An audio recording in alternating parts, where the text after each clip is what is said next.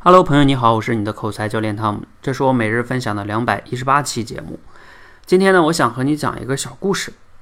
这个故事的名字呢叫《死后的人生》。说啊，这个故事主人公呢是这样写的：几个月之前呢，我做了一个极为清晰的梦。我以前啊一般都记不住自己做的梦的。我梦见啊自己死后去了天堂。我往四周看了看，嗯，明白了自己在哪里。绿色的田野，羊毛般的云彩，芬芳的空气。远远呢，传来了令人迷醉的天乐。记录天使带着灿烂的微笑和我打招呼。我惊讶地问道：“哎，这里是天堂吗？”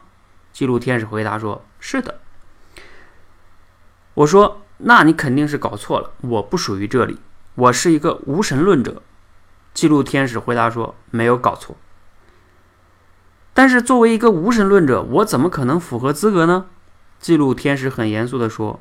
是我们决定谁符合资格，而不是你。我说：“哦，我我明白了。”我向四周看了看，又想了片刻，然后问记录天使：“这里有打字机可以让我用吗？”这个故事呢，到这里啊就讲完了。这个梦呢，这个故事啊，它很寓意很明显，就是这个作者的心中的天堂就是可以写作的地方。所以呢。他一直活着的时候，他就是在天堂里，而不是说死后。死后，如果那个天堂没有打字机，那对他来说那也没有意义。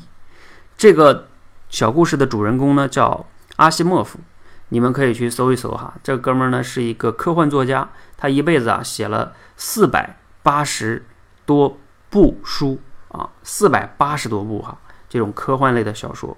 他说呢，他一直的梦想啊，就是自己能死在工作中。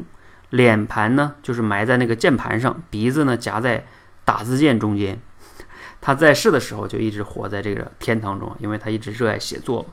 所以这个小故事呢，我今天看了特别有意思。我觉得我们每个人呢都可以去思考一下：如果人间就是天堂，你希望你可以活在什么样的一个状态？那对你来说就是天堂呢，而不是死后向往一个非常美好的地方。谁知道死后去哪里，是吧？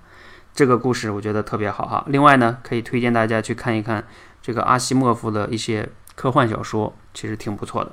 另外呢，今天这个小故事我是在古典老师的这个一个文章里看到的哈，他是讲死亡的。你们如果有关注到古典老师，我以前也推荐过哈，你们可以去看看这篇文章，讲死亡的特别棒，让我们重新的去看待死亡，特别的有意思。